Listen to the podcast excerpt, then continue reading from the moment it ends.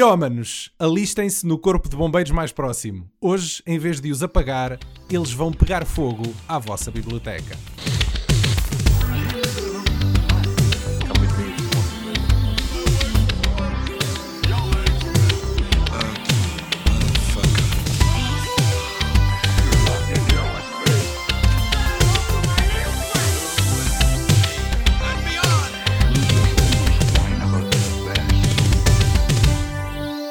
1933, Ray Bradbury lança o seu romance distópico mais popular da sua, da sua biografia sobre uma sociedade pronta a renunciar o pensamento livre em nome da tranquilidade e do consumo imediato. Fahrenheit 451 é a temperatura a que o papel entra em combustão, o que nos remete para uma sociedade onde os livros, esses rebeldes destabilizadores de mentes, são proibidos e queimados em praça pública. 36 anos depois, o realizador François Truffaut faz o seu primeiro filme a cores, eh, transformando esta provocatória obra no seu único, não falado em francês e cuja crítica ficaria algo dividida. Hoje, Grau de Destruição, como foi cá recebido, é um produto dos anos 60, algo perdido, mas terrivelmente atual. E foi-nos sugerido pelo nosso amigo Joca, que tudo faz para que ele não caia nas chamas do esquecimento. É também ele que nos vai convidar a viajar até 1966, eh, na sua máquina do tempo, já daqui a pouco. E para garantir que não arredam pé, estreamos também a rubrica eh, Cine Passaporte. Já explicamos do que se trata. Agora podem preparar o vosso coração para ficar a arder de desejo com a voz do nosso convidado. Um passou bem ao Joca. Uh, Olá, olá. Olha, tu Olá, és assim mentiroso com toda a gente ou é só quando eu venho cá? Não, é, É eu, com tenho toda a este, eu gente. tenho este hábito de exagerar não nas te coisas. preocupes. Ah, Não é tratamento especial. Não é tratamento especial. ah, então Hoje estamos a fazer um contente. podcast. Quem nos está só a ouvir, fica aqui o convite de passar pelo YouTube, que o nosso podcast de hoje está a ser gravado em, em CinemaScope. Panavision. Era em CinemaScope que eu queria dizer. Wide Vision. Este filme partiu de ti, Joca. Foste tu que o sugeriste. Queres contar Pois é. porque, é que, porque é que este filme. Já o, sugeri- já o sugeriste há décadas atrás. Sim, pá, é e verdade, que tor- é verdade. Torci o nariz na altura. Nha, nha, nha, pá, não apetece fazer esse filme. Isto- Eh, em, e bo- afinal eu já tinha visto o filme. em boa verdade, isto foi porque a censura me proibiu de falar aqui neste podcast do, do filme que eu de facto queria, que é um filme muito mau, mas que eu adoro. Que eu não vou dizer o nome porque não- é daqueles que não deve ser pronunciado aqui. Eh, e então eu, em alternativa a esse, escolhi o The Fahrenheit name, 451. the name we can't pronounce. Exatamente, é o Não, é Voldemort Those We dos Don't filmes. Speak of. Yeah. É, é um filme do Stephen King que é muito fixe, mas é o, eh, é o Voldemort dos filmes aqui. Eh, e então, eh, Eu, mas tu já falaste nele, pá. já, já falei muitas vezes, é? só estava Quem agora a nos fazer, acompanha, isso não é segredo, mas pronto. estava a fazer cenário, sabes? O que é que acontece? Então isto é um filme que eu vi muito novo num, numa RTP2 desta vida eh, e que não tinha visto sequer de princípio. Apanhei ali ao início, mas não apanhei o filme completo. E ele marcou-me muito, eu tinha, teria para aí 10 ou 11 anos e eu e na altura o filme marcou-me, eu achei muito inquietante, mas não o percebi naturalmente. Eh, E depois, só quando Não eu percebeste vi todas as internet- camadas. não, não, não percebi camada nenhuma, não é? Percebi que eram os bombeiros que eram estúpidos e que queimavam livros, mas foi quase só isso. Porque eu era muito estúpido, ainda agora não sou muito brilhante. Hum, o que é que acontece? Eh, Eu só quando tive internet é que me dei a procurar o filme e fui descobrir o filme e vê-lo com olhos de ver e procurar as críticas e saber mais sobre ele. Porque é um filme que, lá está, é sobre um livro de 1930 e que é estranhamente atual, não é? Porque está Sim. Na ordem do dia tudo tudo o que se passa E, aliás, Sim, a sim, sim, história eh, nós já a revimos contada eh, de outras formas em, em outros filmes que foram feitos posteriormente. Este filme é de 1966, está ali mais ou menos a meio da carreira de- do, do François Truffaut. Ele, ele inicialmente nem sequer queria fazer filmes de, de ficção científica, eh, era um bocadinho averso a essa temática. Uh, mas uh, ele, ele, quando leu esta história, ele sentiu que era uma história que ele queria contar e demorou imenso tempo a, um, a preparar este filme, uh, julgo que seis anos. A questão foi que isto foi, é o seu primeiro e único filme não falado em francês. A grande maioria das cenas foi rodada em Londres, é uma produção britânica. Agora, Sim, esta, sim, esta sim. história. E nota-se bem história aquela- do- aquele tipo de urbanismo E os sítios Sim, de- sim. onde eles andam, aquilo é muito londrino, tem muito aquele ar de subúrbio Sim, de sim. O filme é, o filme é difícil. Eu acho que é um filme de culto, mas de nicho. Porquê? Porque o próprio autor é o François Truffaut. Ahm, epá, é, é, e é, de alguma forma é cinema de autor, não é? Não estás a ver propriamente um filme comercial, uma abordagem comercial ah, de cinema. Mas eu acho que é um filme que encontrou o seu nicho e tem ali um, um, vá, um lugar, um lugar cativo entre os fãs mais hardcore do sci-fi. É um filme que eu. tem que ser descoberto, sim. Mas não acho Sim. um filme difícil, acho que é um filme. ah, Não. não o acho aborrecido. Acho que o filme tentou colocar algumas pitadas de, de frescura nos cenários, nas ideias. Não, consegue, não, não, não. Tem O- alguma o filme criatividade ali. O filme não é nada aborrecido. O filme não é nada aborrecido. O que o filme não tem medo é de te inquietar. Já, talvez não tenha a, a- a mesma frescura porque, para nós, para a nossa geração, porque entretanto nós já vimos 200 filmes mais ou menos sobre, as mesmo, sobre os mesmos temas. Estou-me assim a Sim, lembrar, sim, de, sim. para além do óbvio, que é o 1984 e do livro, eh, estou-me a lembrar do equilíbrio- Equilibrium. O Equilibrium é a mesma Sim, coisa, não é? É a mesma coisa. É, é, é muito. E de alguma forma eu acho que é reminiscente da, pá, de uma Europa em reconstrução eh, pós-Segunda Guerra Mundial, não é? Em, que- em que tu tinhas uma ditadura eh, nazi eh, em que a ideologia deles começava por queimar eh, livros. Vai muito buscar eh, desse, da, vai- daquelas Sim, imagens. só. não é? Vai, mas não só. Porque o filme, é, o filme, eu gosto muito do filme até por causa disso. Porque o filme, parecendo que não, bate muito nos dois lados. Porque ele também é muito inspirado na caça às bruxas nos Estados Unidos. E na quantidade de autores e, e realizadores e quê, que foram perseguidos por serem comunistas. Naquela Estás a- altura. Sim, sim, sim, Sim. Anos 30, não era? Si- Sim, sim, é, é a seguir à, à- à Segunda Guerra Mundial. Ou seja, e então o filme acaba por ter esse tipo de equilíbrio.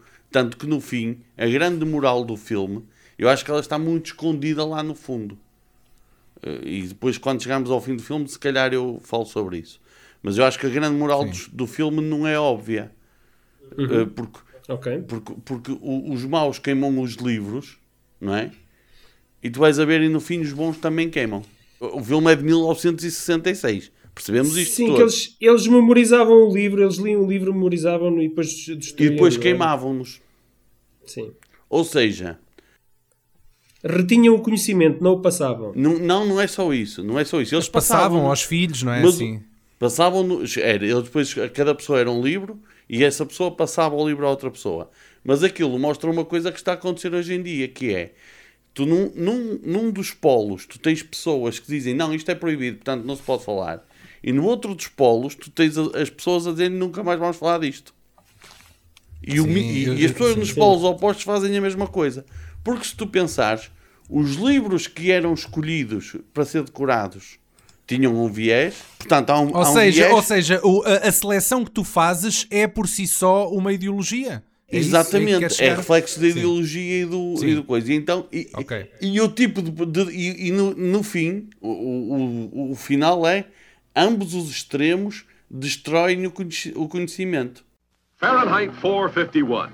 Ray Bradbury, America's leading science fiction novelist, wrote it. Julie Christie, Academy Award winning actress of Darling and Dr. Zhivago, and Oscar Werner, winner of the New York Critics Best Actor Award, star in it. We shall see each other again? Fahrenheit 451 é um filme que é uma distopia. Trata de uma sociedade que não é bem bem como a nossa, mas é um bocado parecida, em que as pessoas vivem, imaginem, alienadas por causa da comunicação social. Ou seja, Esses grandes malandros. Até agora, até agora podia ser a nossa realidade, não é? E por causa de a, cap- a capacidade de foco e atenção ter diminuído brutalmente, as Sim. pessoas estão cada vez mais alienadas e vivem agarradas à televisão e ao rádio.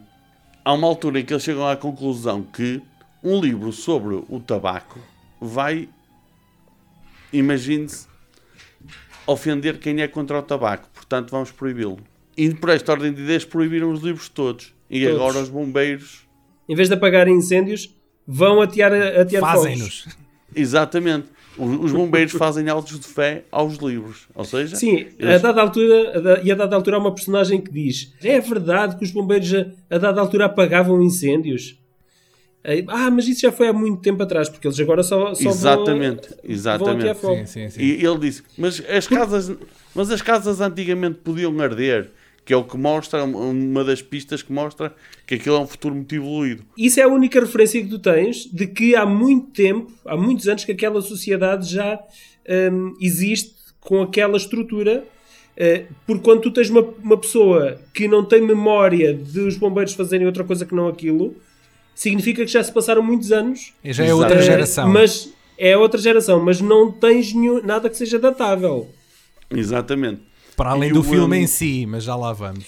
O filme é uma obra da sua época. Não- Exatamente. Mas o Daniel não, não, não, não vê as coisas dessa maneira. O Daniel vai, vai criticar os cromas ratados. Não, Sim. o, Do- o do Daniel, filme. o Daniel queria, queria que em vez de sair aquele carro de bombeiros formato salamandra, saísse um DeLorean e eles viessem ao Completamente, futuro fazer o completamente. filme e depois voltassem para lá para lançar. Bom, Pá, este, Eh. este não foi o primeiro filme dos anos 60 que eu vi. Uh, portanto, eu consigo Mas perceber o que é que se provavelmente o conseguia primeiro fazer filme naquela dos anos altura. 60 que tu percebes? viste com cromas. Hã? Porque o croma, o croma era, uma, era uma técnica que ainda estava a ser aperfeiçoada naquela altura. Percebes? Então, Daí tá não bem, ser- não ser tá muito bem, é nessa altura tá e bem. até aos anos Mas 90. eu que acho, o- eu o- acho que mesmo O para os- bicho do Irã mesmo- Costa foi filmado com chroma e era bem manhoso. Sim, é verdade. Mas eu acho que mesmo para, o- mesmo para os standards da altura, eu acho que os efeitos especiais, chamemos-lhe assim, também não têm muitos. Eles também não, também não, não foram para fora Sim. de pé, não é? Mas, mas os que têm, eh, nota-se que era um filme de baixo orçamento e eu acho que o filme precisava de ser um bocadinho mais aprimorado. Não só nos efeitos especiais, como em algumas sequências, em, em alguns cenários, tu notas que aquilo são tipo contraplacados ou são carros com uma estrutura Bom. de plástico por cima, Para- de fibra de vidro por cima, ou as paredes têm, citar- têm, uns, têm alguém lá atrás a puxar. É quase como os que cenários do Star Trek, sentido. percebes? Da Tu série do Star Trek. sentido, Daniel. Para Sim. citar esse grande cineasta chamado Jaime Pacheco, ele dizia assim: quando eu treinava o, o- o Guimarães, tinha Zalbique, tinha paneira, tinha capucho. Eu a qualquer lado tocava violino porque era só grandes jogadores. Agora estou no. Boa Vista, não tenho grandes jogadores. Tenho Zé Espreiras, mas se os Espreiras tocarem afinadinho, também podem tocar bem. Foi assim que ele foi Exatamente. campeão nacional de futebol. Aqui é um bocado a Exatamente. mesma coisa. Opa, aquilo foi, era o, o- também é fruto do, hum, do Will não conseguir vender aquilo à partida. De ele não ter um orçamento por aí fora. Eu, eu, filme. senti, eu senti que o filme era um bocadinho ingênuo e inocente em algumas coisas que nos estava a apresentar e nada tem a ver com a época em que está. Eu senti isso. Epá, eu sei- o cinema é uma arte subjetiva. Eu, eu acho, não é? eu acho que tu não viste foi muitos filmes do Truffaut. Eh, Sim. porque a, Sim. a linguagem do Truffaut Isso é, é muito verdade. aquela linha. É muito Ok. aquela linha, percebes? E é- Mas então me estás-me a dar razão. Não, não te estou a dar razão. O que eu te estou a dizer é que. Longe de ti dar-me é- razão, era a última coisa que tu ias fazer. mas Era a última coisa, não tenhas dúvida. Neste caso, eu, eu acho que eh, quem já conhece alguns filmes, eu não conheço a obra completa do, do, do, do Truffaut, mas conheço vários filmes dele eh, e este filme segue muito a linha dele eh, antes e depois, ok? Então não me chocou eh, porque eu sabia que ia haver um filme do Truffaut. Pronto, o que tu ok? começaste a dizer é que Pá, estavas e ele- preparado. É só isso. eu estava preparado para aquele Pronto. estilo de narrativa, ou estilo de contar aquela história, ok? E a mim não me chocou. Agora, se eu acho que é tão distante daquilo que se fazia naquela época, eu não acho. Nem, nem aquela Só- sequência dos polícias nos jetpacks, que é talvez a cena Bem, mais tu, wow tu, do fizeste, filme. tu fizeste uma crítica. Mas tu tens tu a fizeste uma noção, crítica que se desculpa. viam os cabos. Deviam-se os cabos. Aquilo são os cabos. Não Aquilo são, são os cabos, cabos. são antenas. Desculpa, desculpa. São antenas. desculpa. Daniel, São eles antenas, disfarçaram são. os cabos. Eles disfarçaram os cabos com antenas. Está bem, está Portanto, bem. eles conseguiram o objetivo, disfarçaram. Nós hoje sabemos, não é? Que aquilo é, obviamente são os cabos. Ok, é? ok, Paulo, pronto, são cabos. Ok, ok. Mas, ó Daniel, vamos perceber uma coisa. Nós estamos a falar de um livro, um livro que serve de argumento ao filme. Sim. É um livro que diz que eles tinham cães, cães, robó- cães robóticos que iam atrás das pessoas cheirar. E ele tem, ele tem de largar isso tudo. Porque não consegue Sim, fazer. teve de fazer um compromisso. Claro, senão- Sim. Ou seja, as coisas que ele conseguiu Kubrick. fazer. O pouco, Eu- o eu pouco que ele percebo. fez. Sim. See, it's, it's no good, Montag. We've all got to be alike. The only way to be happy is for everyone to be made equal. So, we must burn the books, Montag. All the books. O Montag é bombeiro e, como tal, queima livros. Acontece que ele cada vez mais vive inquietado com os livros que queima, por não os ler. E ele vive com uma Exatamente. mulher, que é a esposa dele, que vive, que passa o dia ali a nada a ver televisão e a falar com a televisão, que era uma coisa que na altura era bué revolucionária a ideia, não é? hoje em dia é normal. É TV interativa, não é? Era uma TV interativa, exatamente. E eles falavam de televisão na parede. Que é das poucas coisas que o filme acertou em relação ao futuro. O Montag conhece uma professora que todos os dias viaja com ele no monorail, que começa a conversar com ele e que começa a inquietar. Curiosamente e por escolha, o Truffaut escolheu que fosse a mesma atriz a fazer as duas personagens. Porque segundo ele, porque segundo ele, mostra os dois lados da, da questão, não é? Um lado mais bah, seguidista e um lado mais punk. E poupa no orçamento. pessoa. Eu tive dificuldade e tenho dificuldade em perceber o porquê da decisão. O que é que estaria a motivar essa decisão?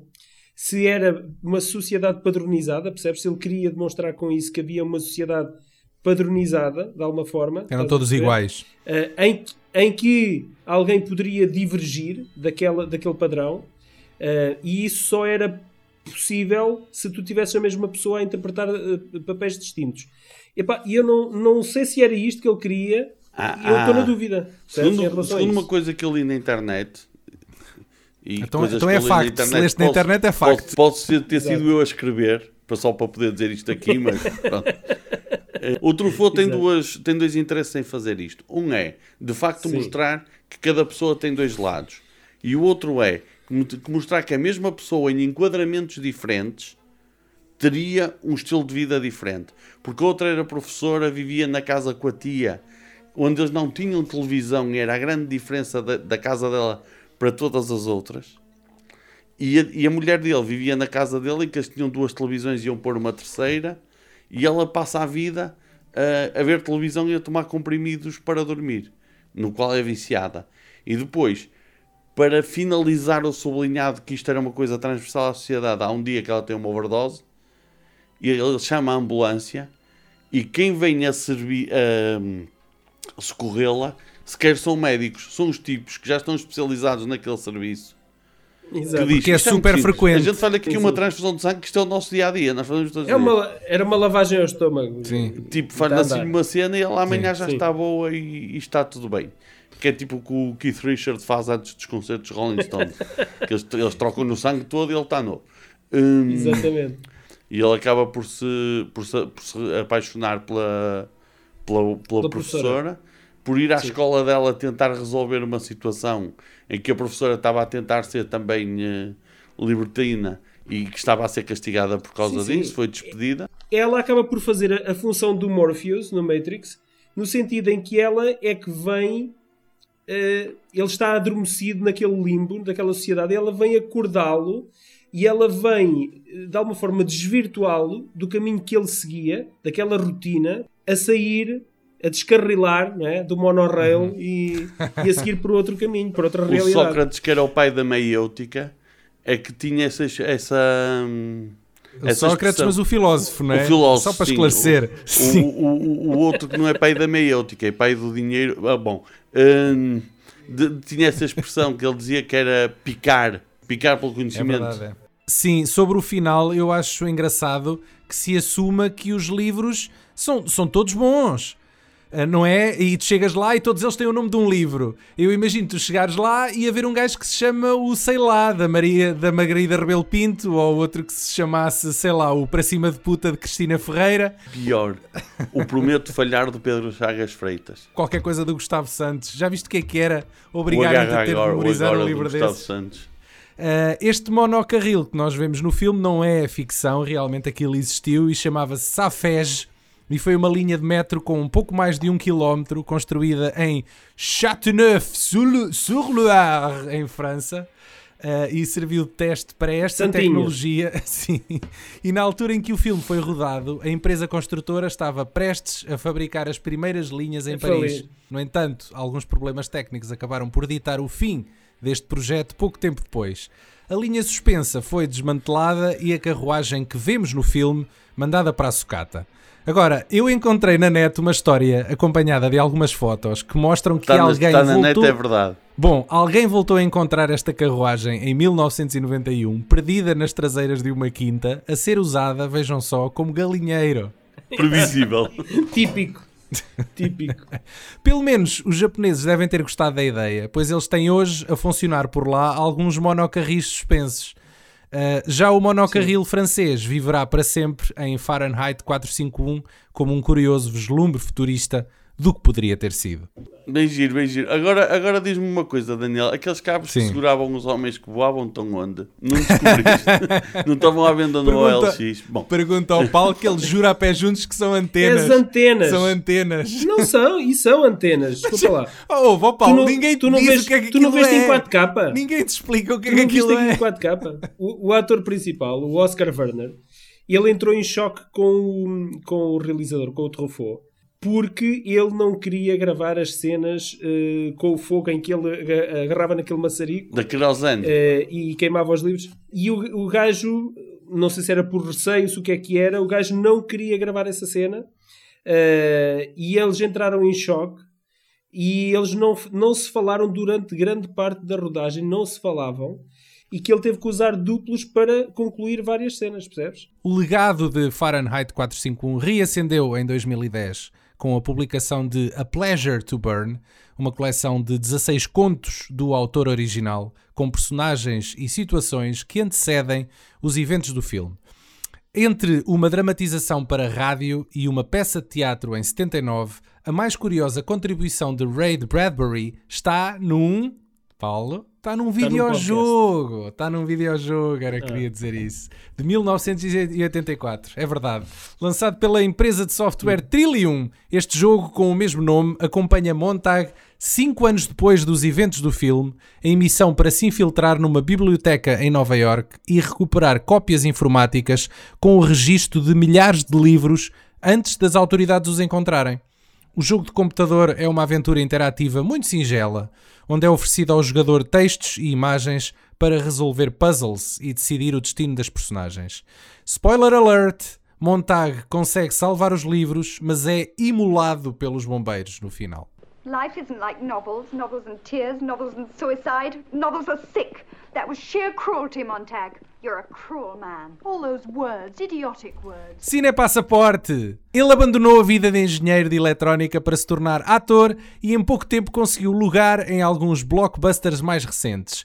Extra e duplo em pequenos papéis, é certo, mas ainda agora está a começar. Chama-se Alfredo Tavares e é o português que estreia a nossa nova rubrica Cine Passaporte, dedicada a contar as, as histórias internacionais de sucesso onde sangue lusitano dá cartas no cinema internacional. Nós voltamos a seguir. Cine Passaporte.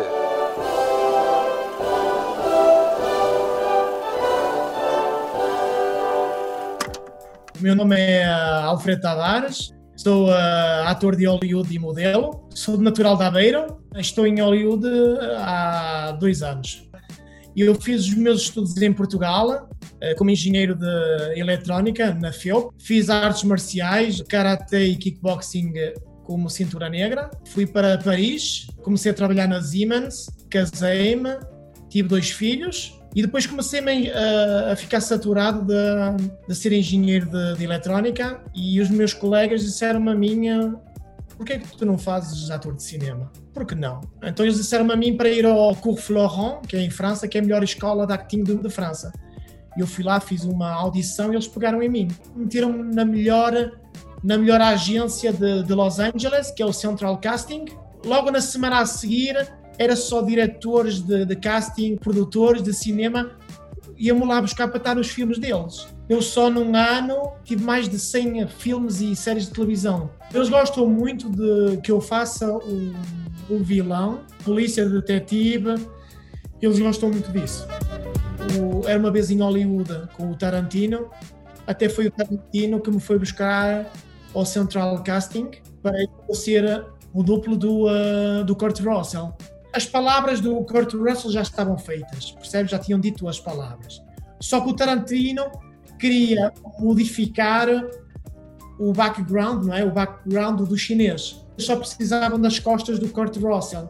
Então meteram-me a minha substituta Kurt Russell. O Tarantino uh, dizia-me a mim, Alfredo, antes de, antes de começares a, a filmar, uh, diz-me o que é que tu mais gostas de comer. O que é que eu quero te ver com energia, quero que estejas assim forte para o filme. Eu disse, olha, eu sou uma, uma pessoa que, que gosta só de comida bio, bio-orgânica. Mas como eu já estou aqui, não é? Eu sei que aqui nos estúdios não tem, não tem essas comidas. Eu gosto muito de, de comer Big Mac, pizzas, gelado. E então, a cada vez que eu entrava no filme, antes de, de, de, de começarmos a filmar, ele, ele pedia assistente para ir comprar, para ir comprar eh, essas, essas coisas para mim. Eu acho que é o único que, que trabalha de calças, de sapatilhas e de t-shirt. Não vês um, um relógio na mão dele, não vês ouro nele. Um dos melhores produtores realizadores do mundo, com tanto dinheiro, tantos milhões, e ele veste-se como tu e eu, simples. E, e, o mais impressionante é que quando toda a gente está a comer, ele, em vez de estar a comer com os atores principais, ele vai comer com os figurantes e falar com os figurantes. E tu nunca vês um produtor no mundo tão famoso a ir a perguntar aos figurantes: está tudo bem? Eles convidaram-me lá para, para esse episódio com a Daniela Roy e com o, o Olsen, e eles são marido e mulher, e ele na vida real é o, é o irmão do, do marido. Portanto, chamaram para esse episódio onde a Daniela Roy e o, uh, e o Olsen se casam, é o copo d'água. E eu, uh, eu nesse episódio eles metem-me lá a dançar com ela, ao lado dela. Ford versus Ferrari, eu era o presidente da, da Ferrari, que era o Matt Damon contra o Christian Bale. A gente filmou num aeroporto, eles até alugaram um aeroporto só para fazer a competição na, na pista da aterrissagem do, do, dos aviões. Eu estava no primeiro andar e do meu lado esquerdo tínhamos o, um, o presidente da Ford. Eu sempre a dizer força, força para a frente, nós vamos ganhar. Fizemos a filmagem durante o dia e fizemos a filmagem durante a noite e, e filmagens com, com chuva. Eles metiam uh, falsa chuva, não é? Com grandes grupos. O Matt Damon é como o Al Pacino, como o Brad Pitt, são pessoas espetáculo, posso falar com eles, têm sempre o sorriso. Mas o Christian Bale hum, é uma pessoa mais difícil a falar, não é? Ele não gosta de muita conversa. Mal acaba de, de filmar, ele senta-se no cantinho dele e afasta-se toda a gente. O James Bangle ele é um, um realizador, tem muita energia. E normalmente um diretor, quando diz ação, ele fica na posição, diz action. E não mexe como ele, ele é muito. um tipo espetacular, sempre a sorrir. Ele tem energia como uma criança de 5, 6 anos. De manhã até à noite, tu nunca o vês sentado. O Batman sou o chefe da, da, investigação. Eu tenho alguém que trabalha comigo, eu sou o chefe da investigação. Eu posso te falar um bocadinho do que é que se vai passar, porque o filme só, só vai sair para 2022. Temos uma sala, uma sala um bocado assim escura, não é? Com muitos quadros à volta. E tu, quando entras nessa sala, tens uma, um tipo sentado numa cadeira no meio da sala, com um saco plástico à volta da cabeça dele. Ele foi uh, estrangulado por asfixia e ele tem o dedo, o indicador da mão esquerda cortado. Está sentado assim de trás. Temos que investigar quem é que o matou. O Andy Serkis, ele é ator, mas ele é também uh, diretor. É ele que, me, que é o diretor do Venom. Eu vou estar também no Venom. Eu sou um polícia também, sou, uh, sou também um, um polícia detetive, não é? O Tom Hardy, que é o, que é o Venom, ele vai arrebentar com uma parede, destrói tudo lá dentro. O Steven Green e eu é que vamos investigar quem é que destruiu esse muro. Eles dão-te tudo real, como se fosse um soldado americano. As balas, não é? Não eram reais. Tu, ao mesmo tempo que vais levantar e vais, e vais atirar, tens alguém, por trás de mim que atira contra, contra o alvo. Temos alguém que é mesmo no exército americano que nos vem formar.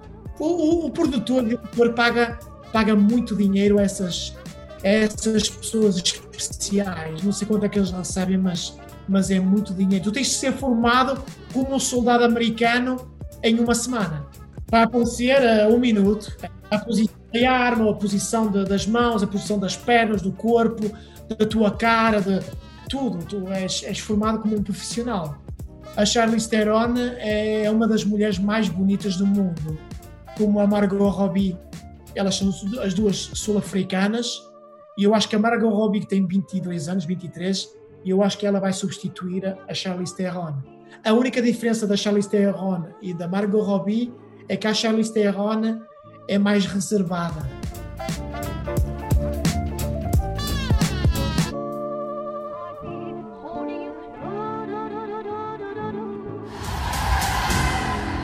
We burned almost every physical book in the country. So by the time you guys grow up, there won't be one book left. Burn it. Estamos de volta. What's wrong? Em 2018, eis que a HBO estreia uh, um telefilme exatamente com o mesmo título e basicamente com o mesmo plot. Fahrenheit 451, realizado Sim, é. por Ramin por ser um remake. Barani. Sim, é um remake.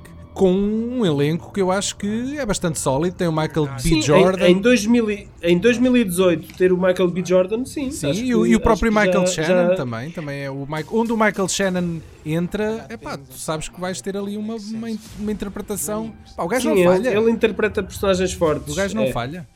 Vocês viram o filme ou não? Recuso-me, não é não vi, é recuso-me. Ah, eu não acredito. Eu vi a obra de Ah. 1966 de François Truffaut, que foi uma obra que foi Sim, sob- feita sob a consultoria do autor do livro. Sim. exatamente. No mês, E tu achas Não que não há hipótese, não há hipótese de um filme, de um remake, fazer melhor, fazer- não digo fazer melhor, Fazer mas melhor. fazer diferente?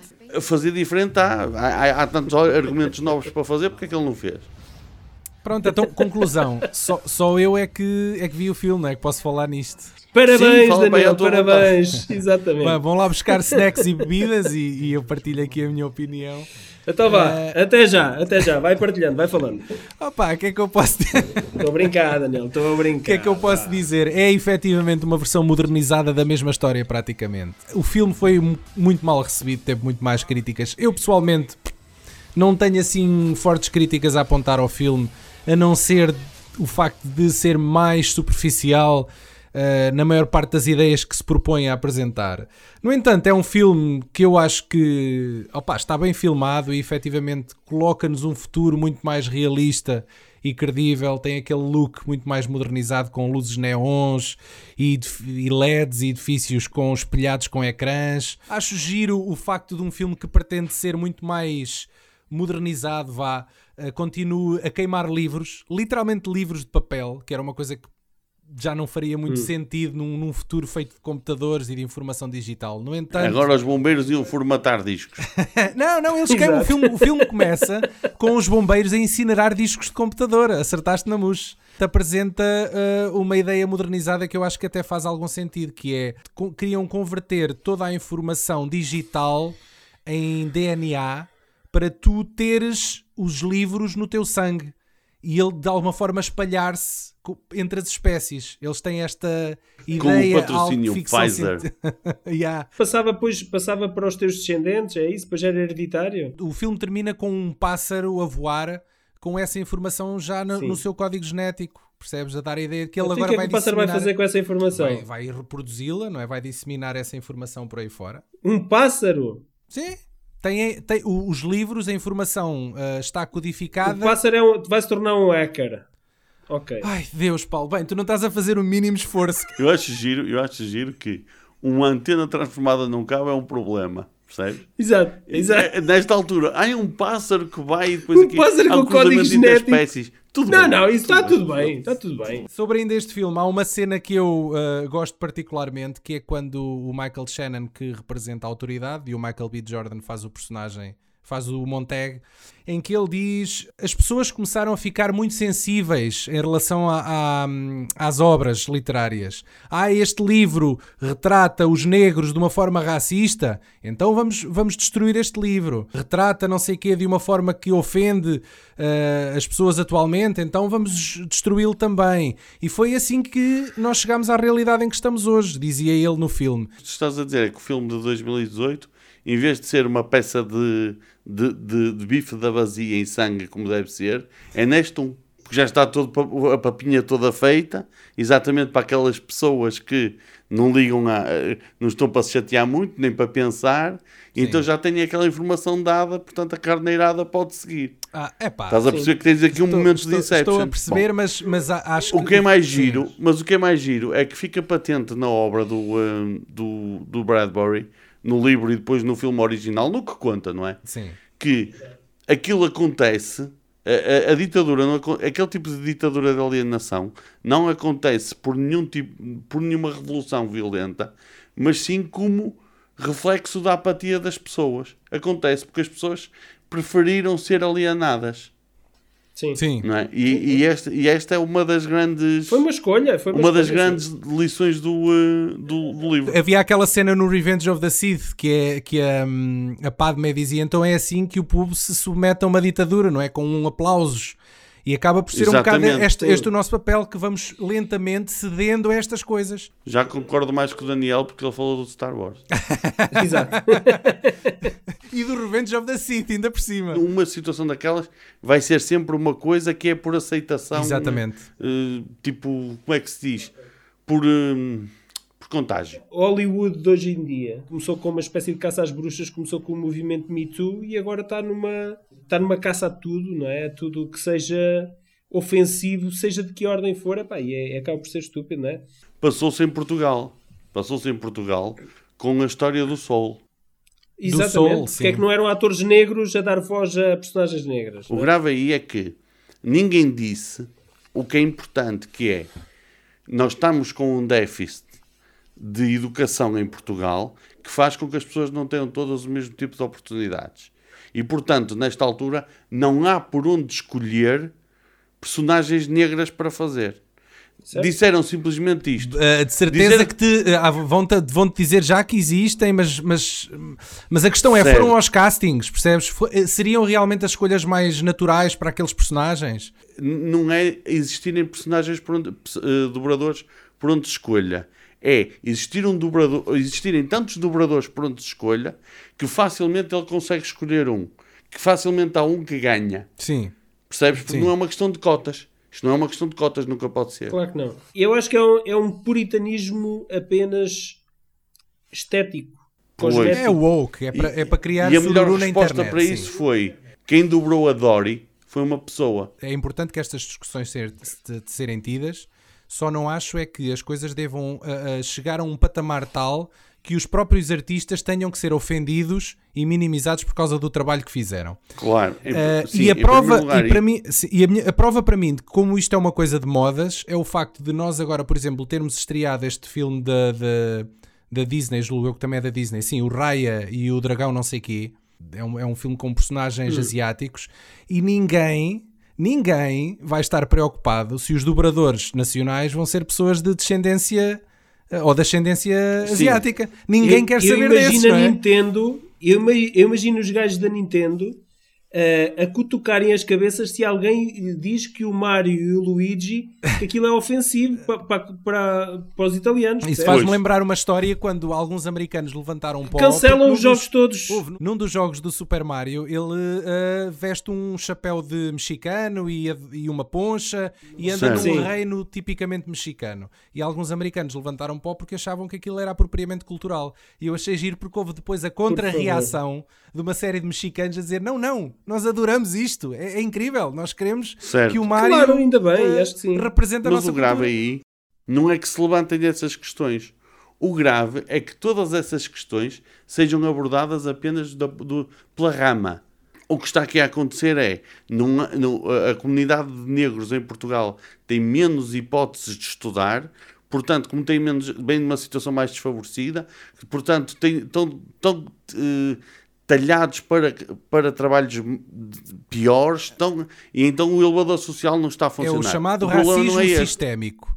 A nossa sociedade é intrinsecamente racista. Ai não, eles tinham de escolher um negro, não sei se pode dizer negro ou preto, ou como preferirem, os senhores de, de que têm a melanina muito, muito para cima, aquele RAL 32 da Robelac, pá, Isso pode ser um é branco como vocês preferirem, não vos quero ofencer, der só. Tinham de ter ido escolher uma pessoa desta cor para fazer isto. Não interessa se era boa, se era má, se não- é ao contrário, é exatamente ao contrário. e, e as pessoas estão à procura é da reação, do like, não é? Da cena Sim. do like, de- Sim, da sim, bolha. sim. Foi a fazer barulho, no não fundo é, é? Da fazer bolha. Eu barulho. quero, quero é que nesta bolha as pessoas gostem de mim. Eu estou-me bem a borrifar para, para a próxima vez isto vai ser diferente. Joca, o que é que vamos ouvir agora? Antes de irmos para as despedidas e dizermos adeus à malta. Pronto, então vamos todos eh, pegar no, eh, nos nossos coletes sem mangas cor de laranja, vamos pôr os leg warmers, vamos entrar no DeLorean e vamos até 1966 no capacitor de fluxo. This is what makes time travel possible. The flux capacitor. 1966. O presidente Américo Tomás inaugura a Ponte Salazar, que recebe o nome do presidente do Conselho. Era a época áurea do Estado Novo em Portugal e faltavam ainda muitos anos para o Estado Novo cair da cadeira. Em 66 falece Walt Disney e nascem Zack Snyder e Paulo Futres. O mundo era embalado ao som de êxitos dos Beatles, que lançam Revolver, e de Simon Garfunkel, que lançam Sound of Silence. Em Portugal, o Festival da Canção é ganho pela imortal Madalena Iglesias com o imorredor êxito Ele e Ela. Amália é a grande musa portuguesa, sendo artista com mais discos vendidos, e é sucedida nesse ano por António Mourão com o seu imortal Ao Tempo Volta para Trás. A televisão em Portugal era marcada pelos programas Sétima Arte, Riso e Ritmo, TV Rural e ainda pela estranhamente atual telescola. No desporto, o Sporting foi campeão nacional de futebol e a taça foi parar a Braga, que venceu a vitória de Setúbal na final.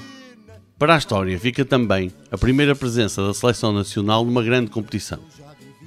Os magriços, treinados por Autoglória, fazem terceiro lugar no Campeonato do Mundo de Inglaterra, equipa onde, entre outros, pontificavam Custódio Pinto, Américo Lopes e Alberto Festa.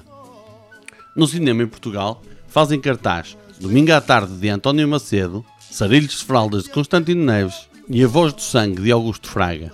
Lá por fora, entre o bom, o mau e o vilão, Quem tem medo de Virginia Woolf, Django e Batman o Invencível, aparece pela mão de François Truffaut a adaptação para filme da distopia de Ray Bradbury, Fahrenheit 451. This is what makes time travel possible. The flux capacitor. Antes de nos despedirmos, faz aí o teu plug, diz onde é que as pessoas te podem É ouvir, o que é que andas a fazer. Quero convidar a todos para me seguirem nas redes sociais. Eu estou em arroba Joca Humor nas redes todas.